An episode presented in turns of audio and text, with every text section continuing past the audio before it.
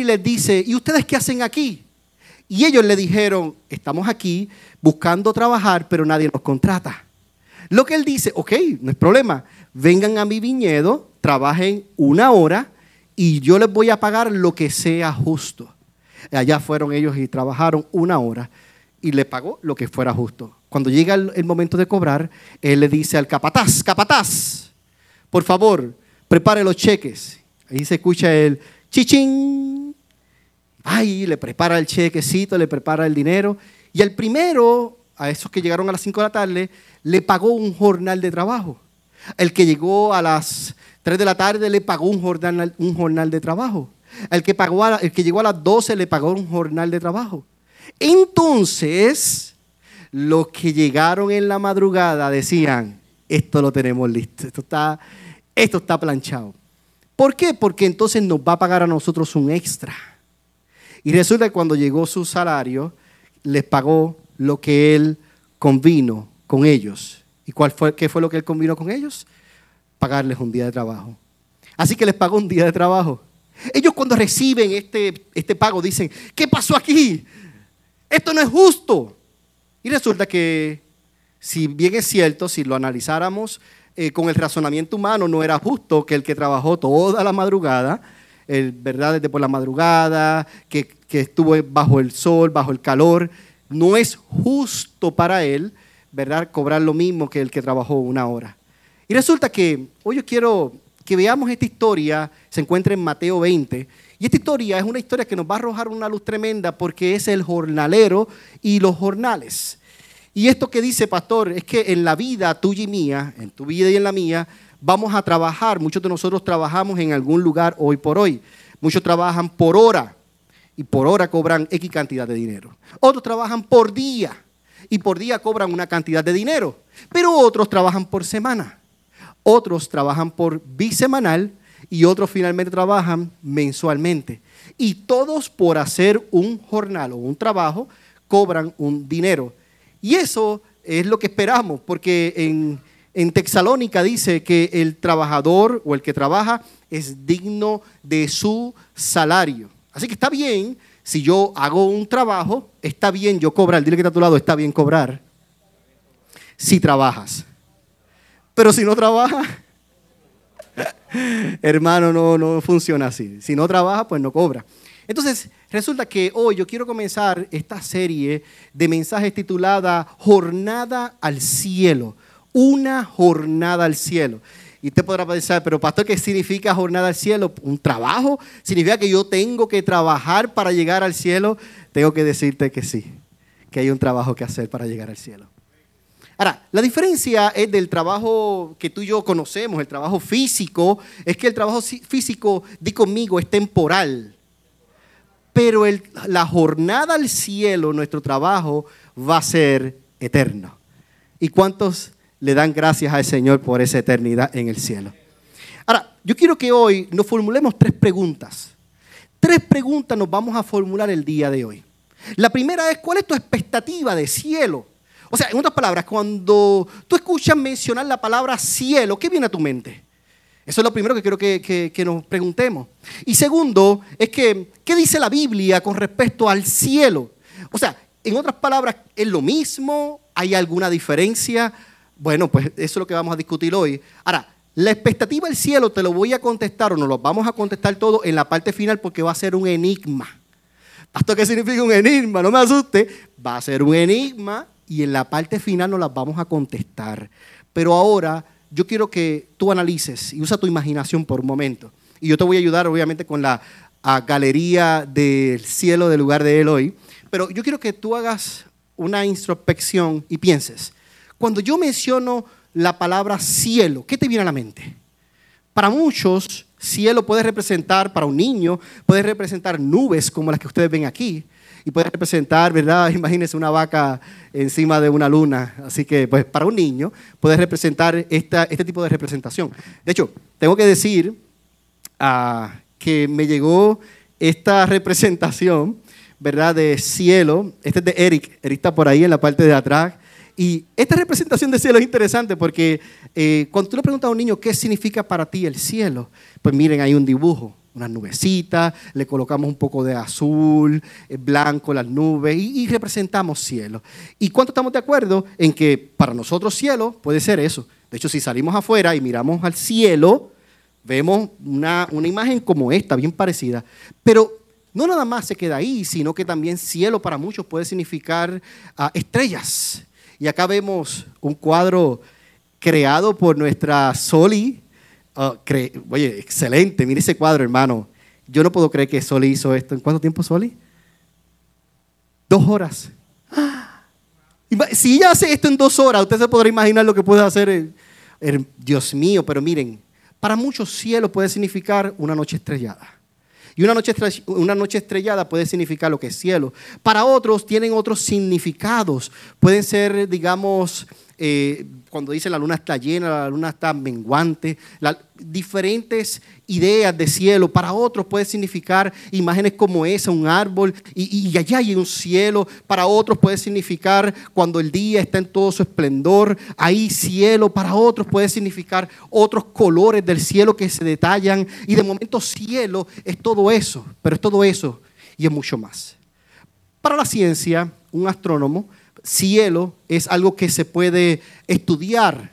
Para una persona que le gusta Star Wars, cielo puede ser el gran universo, puede ser el más allá. Para las personas que son un poco espirituales, ¿verdad? Que el mundo llama espirituales, pueden ser astrólogos, estudian las estrellas y las estrellas hablan. Para otros cielos puede ser lo infinito, para otros cielo puede ser el más allá. Pero ¿dónde está el cielo si yo lo localizo en el GPS mío?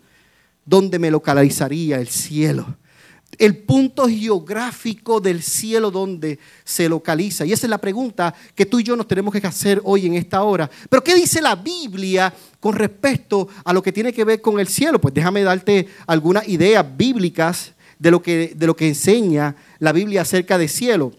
Y lo primero es que cielo significa la morada de Dios. Di conmigo, morada de Dios. En otras palabras, es donde Dios habita y donde habitan sus ángeles. Es el lugar donde está el Señor y allí se encuentran sus ángeles. Pero ojo acá, porque va a ser el lugar donde tú y yo, querida iglesia, un día también habitaremos. Va a ser un lugar real, no va a ser un lugar ficticio, no va a ser un lugar eh, en calcomanía, no va a ser eso, va a ser un lugar real y va a ser un lugar físico. Segunda representación de cielo tiene que ver con, con, el cuerpo, cómo va a ser transformado. Recordemos que Jesús cuando se le presenta a sus discípulos, Él llegó con un cuerpo y el cuerpo de Jesús era un cuerpo tal igual que el ser humano porque hasta comió y un cuerpo que come es un cuerpo humano, no puede ser un espíritu. Si usted trata de darle un pescado a un espíritu, ¿dónde va a caer el pescado? Así que Jesús tuvo un cuerpo, ojo acá, pero la diferencia fue que fue un cuerpo glorificado. Tercera idea de cielo, según lo que la palabra enseña, es que va a ser el lugar donde tú y yo vamos a construir. Ah, podemos decir en Juan 4, Jesús fue, hizo moradas en el cielo. Sí, eso es cierto. Jesús ya se fue, Jesús ya está haciendo morada, y está construyendo cuartos para ti, para mí, pero Jesús también nos va a dejar a nosotros construir en el cielo. Vamos a habitar junto con Él y el Señor va a habitar junto con sus hijos. ¿Cuántos dicen amén por eso? ¿Cuántos esperan eso?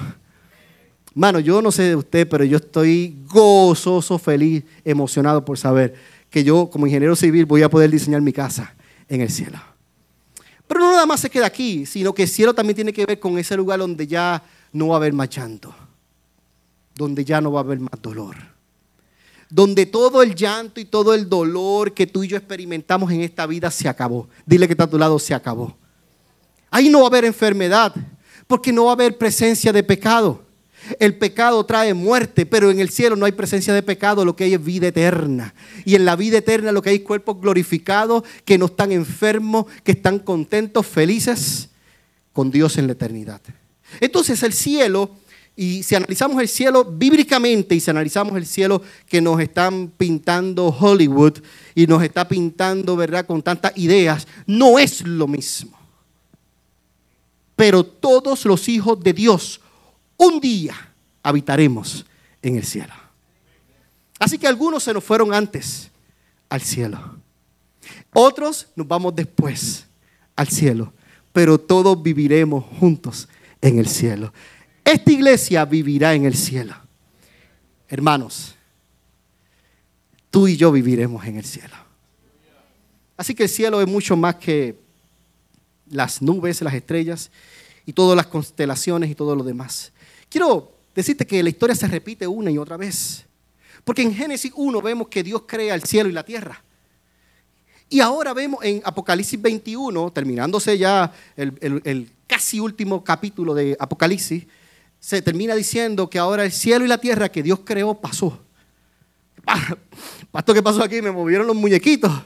Sí, es que pasó lo que tú y yo conocemos hoy para que venga algo nuevo. Por eso es que Dios está haciendo en tu vida hoy algo nuevo.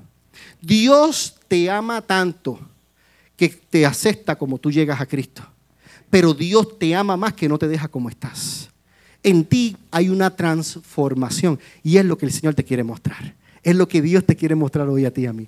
Por eso es que no es, lógico que pensemos que en este cuerpo vamos a vivir en una eternidad. No es lógico, como personas han creído por mucho tiempo, que en este cuerpo pecaminoso van a vivir por toda la eternidad. No es lógico, no, no hace sentido.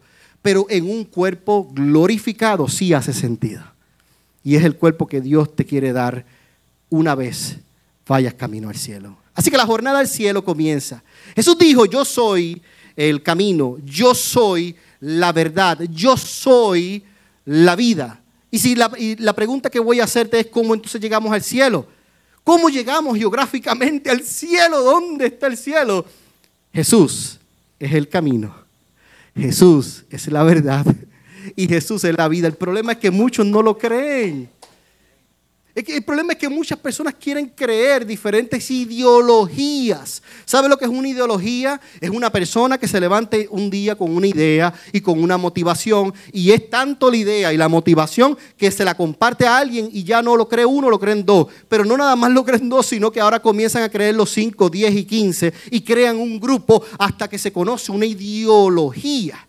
Jesús no trajo una ideología de vida, Jesús trajo la vida misma eterna dentro de su cuerpo, clavado en esa cruz, diciéndote, a través de mí, tú consigues la vida eterna.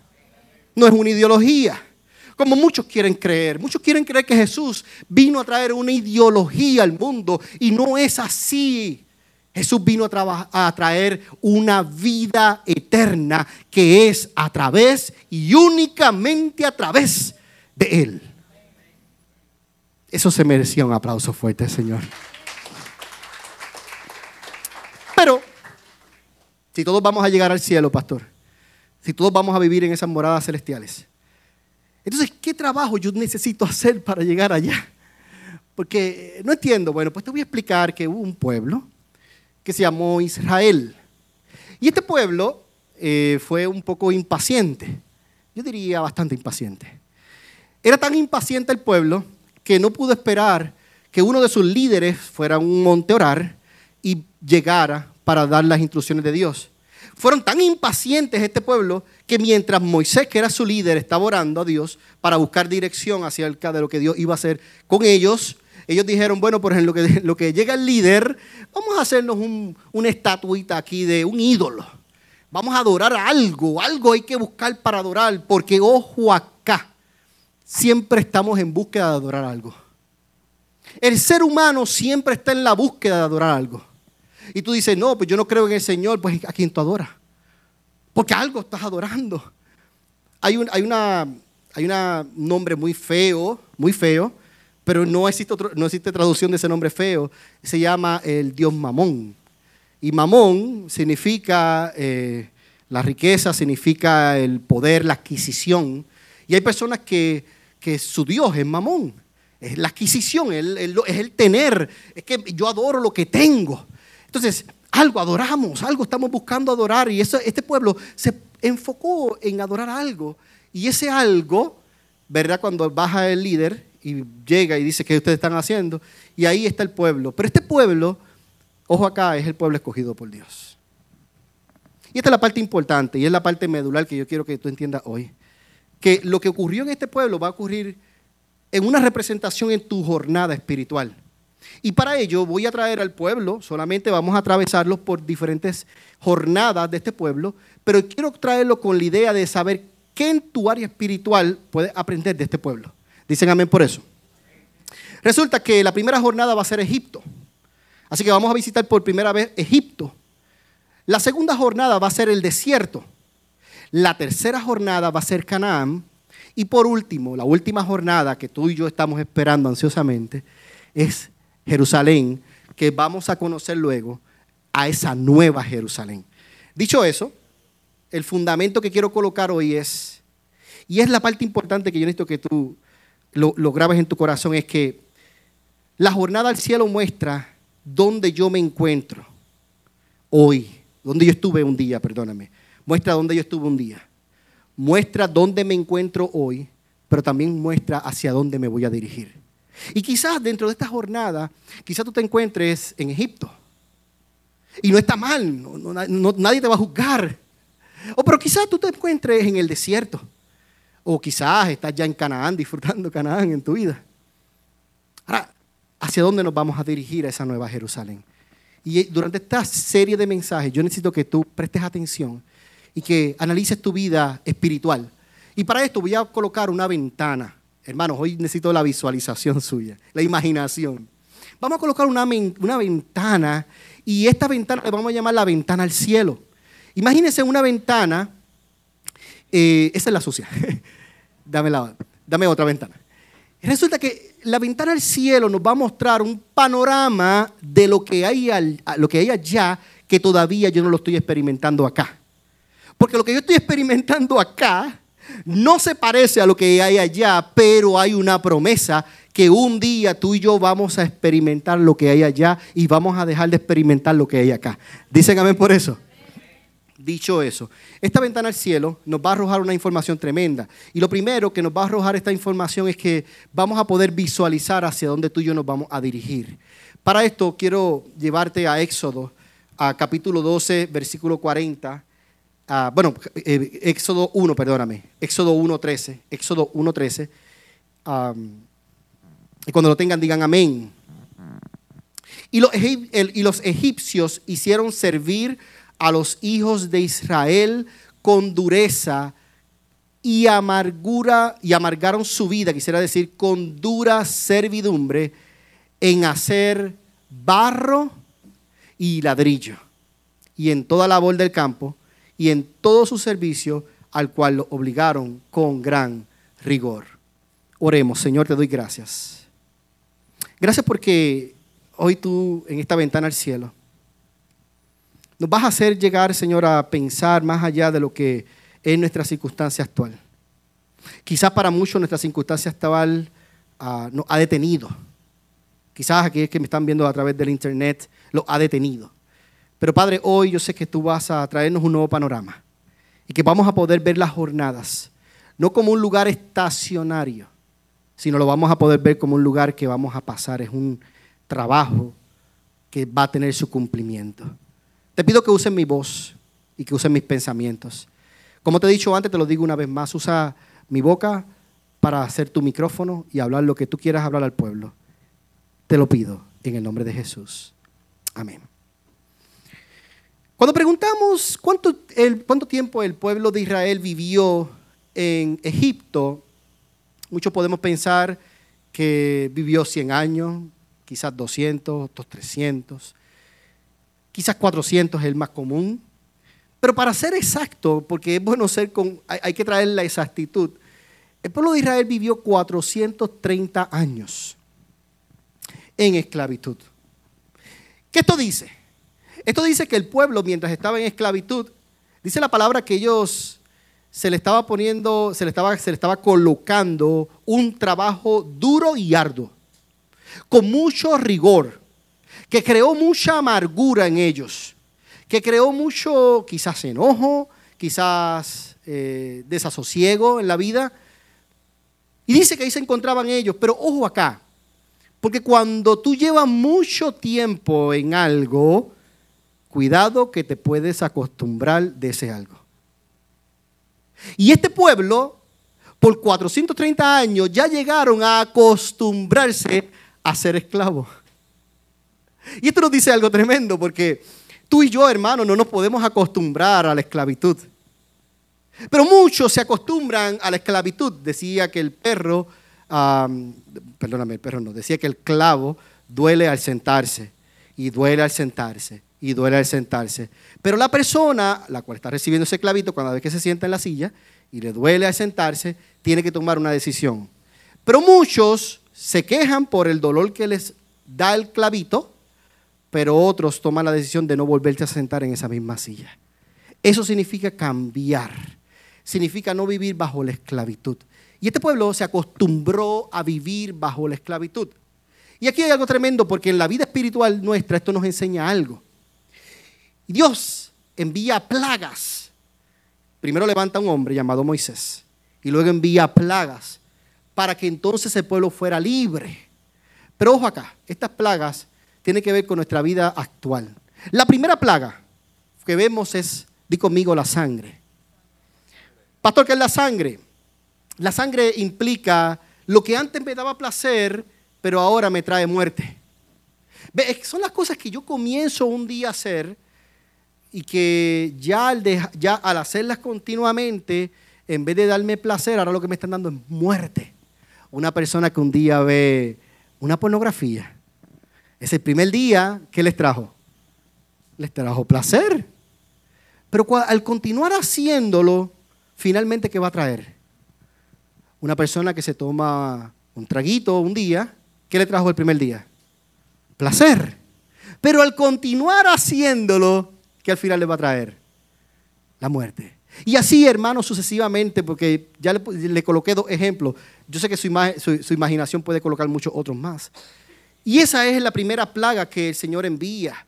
Envía sangre. Va Moisés, toca el, agua, el agua se convierte en sangre. Todos los peces que daban vida, que eran, que que causa de vida, de alimento, todos esos peces mueren por completo. Entonces lo que me causa placer un día, después termina siendo muerte. Y Dios quiere quitar eso de tu vida hoy. Plaga número uno. Plaga número dos. Di conmigo las ranas. Racket, racket. Miren, hermano, yo les voy a decir algo. Bueno, si usted es rana, no es, es más bonita, pues ponga sapo. el sapo es un poco más gordito, más. Resulta que se encuentra en el reino de Egipto todo lleno de ranas. ¿Qué me llama la atención de esto? Cuando el rey le dice a Moisés, ora a Dios para que Dios las quite, las ranas. Lo que me interesó fue la contestación del rey. Porque Moisés le dijo, ¿cuándo quieres que las quites? ¿Cuándo quieres que ore? Y él le dice, mañana. Di conmigo, mañana. Miren hermanos, miren hermanos. Si usted tiene la casa llena de ranas, usted puede esperar hasta mañana para sacarla. ¿Tú sabes lo que ocurre? que las ranas implican en este punto espiritual los espíritus inmundos. Pero hay personas que con los mismos espíritus inmundos se han llevado tan bien que ya quieren que lo saquen no y que lo saquen mañana. Se, llevan tan bien, ya son partners, son amigos fuertes. Pero ¿sabes qué? Dios quiere liberarte por completo de los pensamientos Dios quiere liberarte de las ideas alocadas que te llegan de momento. Dios quiere liberarte de, esas, de esos traumas quizás, de esas, de esas ideas que te puedan llegar. Esas son las ranas, son las ideas que te pueden llegar. Dice, vi una película en un momento dado, una, una mujer, y decía, es que tengo pensamientos muy alocados. Dios te quiere liberar de esos pensamientos alocados. Esas son las ranas. Tercero, los piojos. Miren, hermano, le voy a dar la, cita bíblica para que, para que sepa dónde se encuentra. Esto está en Éxodo 8, 16 al 19. El tercero son los piojos. ¿Y qué me llama la atención de los piojos? Algo bien interesante, es que los piojos, cuando fueron enviados, había que quitarlos, pero el piojo chupa la sangre. Eso es lo que hace el piojo. Pero la forma de quitar el piojo, ¿verdad? De este, este gran mal, es con una peinilla y hay que ejercer fuerza. Di conmigo peinilla y di conmigo fuerza. ¿Qué significa esto? Que si yo necesito arrancar eso de mi, de mi vida en particular, yo voy a necesitar uno, la palabra de Dios y dos, necesito usar fuerza en esa palabra. ¿Qué esto implica, pastor? No, pues que solamente la palabra es la que puede hacerlo. No, hermano, porque si llegara a ocurrir, y ojalá aquí nadie esté pasando por esto, pero si llegara a ocurrir que en algún momento dado hemos pasado por piojos, muchas veces pasan nuestros niños por piojos, o porque se cunden una plaga de piojos, y de momento sé que hay que arrancarlo. Significa, ¿quién lo arranca? Di conmigo, yo lo arranco. Yo arranco eso de mi vida. Y esa es la tercera plaga. La cuarta plaga son, di conmigo, las moscas. Hechos, eh, eh, eh, Éxodo 8:20 dice que estas moscas, cuando llegan, me llama la atención que las moscas transmiten enfermedades. Son transmisoras de enfermedades. Y al transmitir enfermedades, esto habla de, cosas que se transmiten y que contaminan. ¿Qué puede contaminar, al hombre? Pues hermano, le voy a decir lo que puede contaminar al hombre y se encuentra aquí la lengua. Son esas conversaciones que contaminan. Son esas conversaciones que en vez de añadir a tu vida, te, lo que hace es que te resta. Y eso, esas moscas hay que sacarlas de nuestra vida. Esas conversaciones quizás hay que pasarlas. Quizás hay que, hay que pasar, muchas gracias, Pastor Tony. Quizás hay que sacar, permiso. Quizás hay que sacar esas conversaciones tóxicas. ¿Alguien me entiende? Esas conversaciones que, tú sabes que no están produciéndote, que no, que no, que no aportan, sino que te, que te restan. ¿Cómo se hace, pastor? Se arranca, se quita. Esas amistades, y yo voy a, ojo acá, voy a ser bien, bien cuidadoso con decir esto. Yo tengo amigos que todavía no le sirven a Cristo. Tampoco es que nuestro círculo tiene que ser eh, santísimo, por favor, no estoy al extremo, no, no vayamos al extremo, pero sí hay conversaciones, que hay personas que tú sabes que te traen constantemente, que en vez de ayudarte, lo que te hacen es que te atrasan. Y hay veces que hay, que hay relaciones que es mejor cortarlas. Espero que todo el mundo haya entendido este punto. Próximo, el ganado. Éxodo 9, 9, 1 al 7. Esto habla de las pérdidas en la vida. Tenemos pérdidas. Pérdidas de empleo, pérdidas de objetos, pérdidas de bienes. Y son pérdidas que tenemos eh, en la vida, eh, pero muchas de ellas no, no, quiero usar, porque me vino a la mente Job, pero yo digo, no, pero bendito Job, no podemos hablar mal de Job, porque Job no hizo nada, tú y yo conocemos que Job no hizo nada, pero estoy hablando de pérdidas que tú y yo las provocamos. Eh, quizás, digamos, dentro de las pérdidas hay divorcios, y divorcios que yo lo provoqué. Eso estoy hablando. Pues, ¿qué poder hacer, pastor? Ya no puedo volver atrás. No, hermano, no vuelva atrás. Si eso ocurrió, ya no vuelva atrás pero donde estás ahora no lo vuelvas a hacer. Próxima plaga que, ah, que, podemos, que podemos encontrar, permiso, eh, es la plaga de las úlceras. Éxodo 9 del 8 al 12. Y esta plaga de las úlceras es cuando, ah, cuando hay preocupaciones. Y analicemos por un momento, yo no quiero, eh, con mucho respeto, voy a decirlo, no quiero que nadie se sienta mal si alguien tiene una úlcera, porque puedes tener una úlcera. Pero quiero, quiero enfocarme más bien cuando estamos en el hospital, ¿verdad? Y, estamos sin movimiento. Eh, quizás llevamos un tiempo ya eh, en el hospital sin movimiento y se produce una úlcera. ¿Qué hace la úlcera? Está sacando algo que no te pertenece, ¿bien? Eso es lo que hace la úlcera. Ahora, resulta que en, la plaga, en esta plaga lo que está hablando es de esas preocupaciones y esa falta de paz en tu vida. ¿Qué Dios quiere hacer hoy en, en tu vida? Sacarlas quitarlas de tu vida, quitarlas. Por, eh, séptimo, el granizo. Pastor, ¿qué es el granizo? El granizo es cuando ocurren cosas sobrenaturales. Ve que aquí en, en el estado de Texas hay mucho granizo y los vehículos se llenan de hoyitos, de orificios. Y el granizo son las cosas sobrenaturales que ocurren y que Dios quiere mostrarse a través de ellas. Próximo, la langosta las langostas se lo comen todo. Las langostas, hermanos, se lo comen todo. Y así como se comen todo la langosta, también se comen algo que se llama la fe. Y Dios no quiere que tu fe mengue hoy. Al contrario, Dios quiere que tu fe permanezca. Y por último, las últimas dos, las tinieblas. Esto habla de la incredulidad de las personas ya. Cuando hay una falta de fe, porque la langosta se lo comió, lo, que, lo próximo que llega es una incredulidad. Entonces empezamos a, buscar dónde está la luz. y empezamos a buscar fuera dónde está la luz. Empezamos a ver si alguien tiene la luz afuera. Y ahí comienzan a llegar lo que serían las tinieblas. Comienzan a llegar tinieblas en nuestras vidas.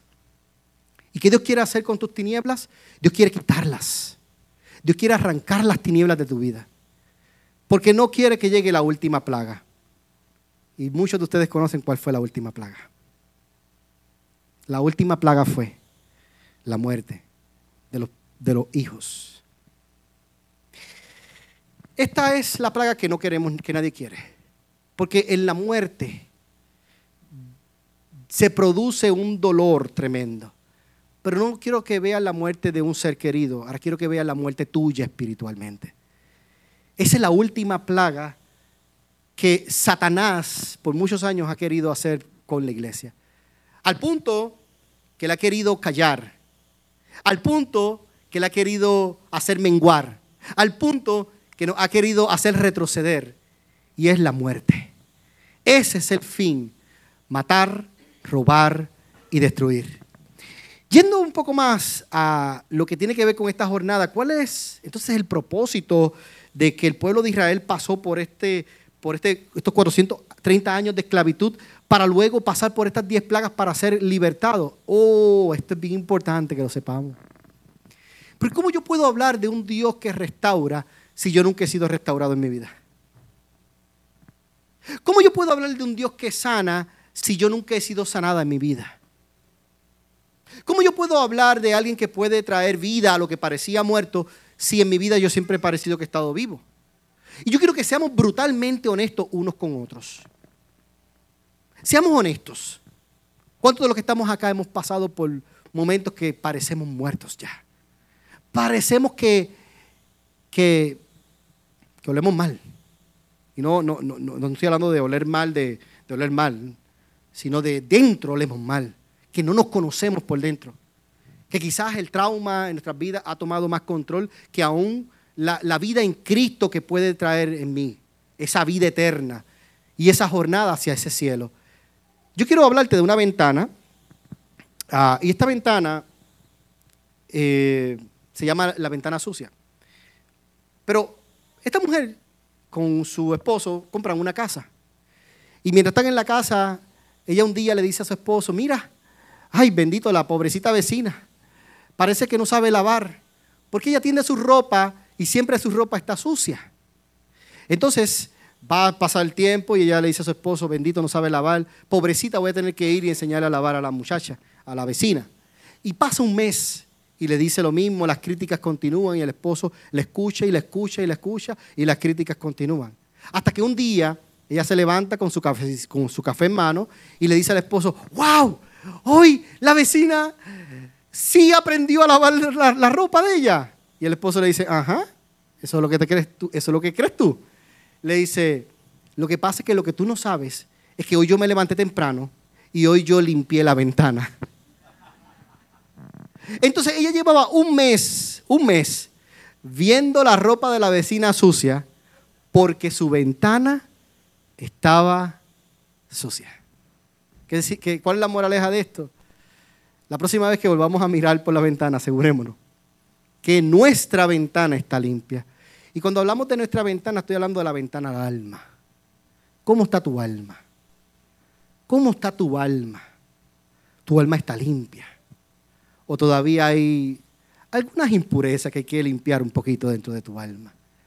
Y esto me, me trae pie forzado porque cuando yo miro la historia de un hombre en sus últimos momentos de su vida, esta historia, ah, para los que quieran estudiarla luego, se encuentra en Hechos. Puede leer Hechos completo, capítulo 7. Este hombre se llamaba Esteban. Y Esteban, en sus últimos momentos de su vida, dice la palabra del Señor, y bueno, si quiere podemos buscar este texto bíblico porque creo que es importante. Eh, Hechos 7, 54 56. Dice la palabra del Señor, pero Esteban lleno del Espíritu Santo, fijó la mirada en el cielo y vio la gloria de Dios y a Jesús de pie a la derecha de Dios. Y él dijo esto, veo el cielo abierto y al Hijo del Hombre de pie a la derecha de Dios. Luego cayó de rodillas y gritó, Señor, no le tomes en cuenta este pecado. Cuando hubo dicho esto, murió. Esteban. Miren hermanos, hay dos maneras de ver el cielo hoy. Y en esta jornada yo te voy a invitar a que lo veas de dos maneras. Hoy lo puedes ver como una ventana al cielo. Te posicionas dentro de un lugar y lo puedes ver al cielo, la ventana al cielo. O puedes hoy decidir salir y verlo directamente. Porque Dios quiere ver, Dios quiere demostrar, demostrarse a través de ti bajo un cielo abierto. Dios quiere mostrar su gloria en ti bajo un cielo abierto. Me llama la atención que cómo Esteban le pudo decir, Señor, no les cuentes este pecado. No estábamos hablando de un pecado de que lo humilló, lo humillaron a él, no estamos hablando de un pecado de que le dijeron algo que lo ofendió. Estamos hablando de que lo estaban matando. Y una persona en el momento de la muerte, quizás lo que busca es defenderse. Por naturaleza el hombre busca defenderse. Si alguien entra a tu casa y está tu familia, tú por naturaleza vas a querer defender. Va a salir en la defensa. Pero este hombre no buscó defenderse. Tipología de Cristo. Porque Cristo no buscó defenderse. Cristo buscó cumplir el plan perfecto en, la vida de él. Porque Cristo no estaba fijado solamente en su carne, Él estaba fijado en las vidas que iban a llegar a través de Él a conocer a Dios. Y hay veces en nuestras vidas, querida iglesia, amada iglesia, que tú y yo vamos a tener que dejar nuestra carne a un lado. Aleluya. Y decir, Señor, ¿qué quieres para mí? Señor, ¿qué quieres que yo haga? ¿Qué quieres que yo haga, Cristo? porque estoy dispuesto a hacerlo. Solo necesito que me digas qué quieres que haga. Y muchos se posicionan ante la ventana mirando al cielo. Y si ese es tu caso, hoy te voy a dar la oportunidad para que hoy abras esa ventana. Jesús dijo, quien me reconoce a mí en la tierra, yo le reconoceré ante el Padre en los cielos. Esteban vio el cielo abierto. Y hoy Dios quiere que tú veas tu cielo abierto. Así que yo te voy a decir que si tú has llegado hoy al lugar de Él, no ha sido causalidad, no ha sido casualidad, quisiera decir. Ha sido causalidad del mismo cielo. Claro que sí. Porque Jesús está esperando que un día tú y nosotros estemos juntos en Él. Pastor, ¿qué hago? ¿Qué debo hacer? Diríjame, por favor. Tú que me ves por internet y me dices, Pastor, ¿qué debo hacer? Yo necesito un día llegar a ese lugar. Yo necesito un día llegar al cielo. Te voy a dirigir a ti ahora. Por favor, cierra tus ojos y abre tu corazón. Y yo voy a hacer una oración, repite esta oración conmigo de todo corazón.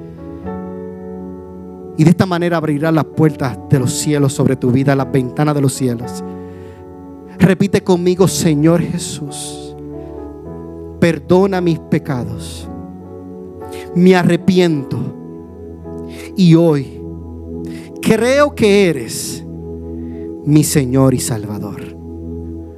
Escribe mi nombre en el libro de la vida y enséñame seguirte paso a paso en el nombre de Jesús. Mire hermano, si usted hizo esta oración por primera, por, por, primera vez, quizás por segunda vez, quizás por tercera vez, no sé cuántas veces haya hecho, pero quizás esta ha sido tu primera vez y que no lo entiendas del todo, antes de nosotros irnos de este lugar, el Welcome Room está abierto, por favor pase por allá, hágale saber a uno de los, de los del staff de nosotros, del lugar de él, que usted hizo esta oración por primera vez. Y yo le garantizo que a partir de hoy su vida va a comenzar a tomar un nuevo giro. Si me estás viendo a través del internet y hiciste esta oración por primera vez, te voy a pedir que por favor haga una sola cosa. Solamente escribe tu nombre y escribe algo de lo que tú has sentido, por qué hiciste esta oración a info y uno del cuidado pastoral, una persona del cuidado pastoral estará junto contigo, guiándote en tus pasos a seguir en el nombre de Jesús. Así que, hermanos, comencemos esta jornada al cielo. ¿Cuántos se apuntan? ¿Cuántos se apuntan? Vamos, ¿cuántos se apuntan? Gloria sea el Señor.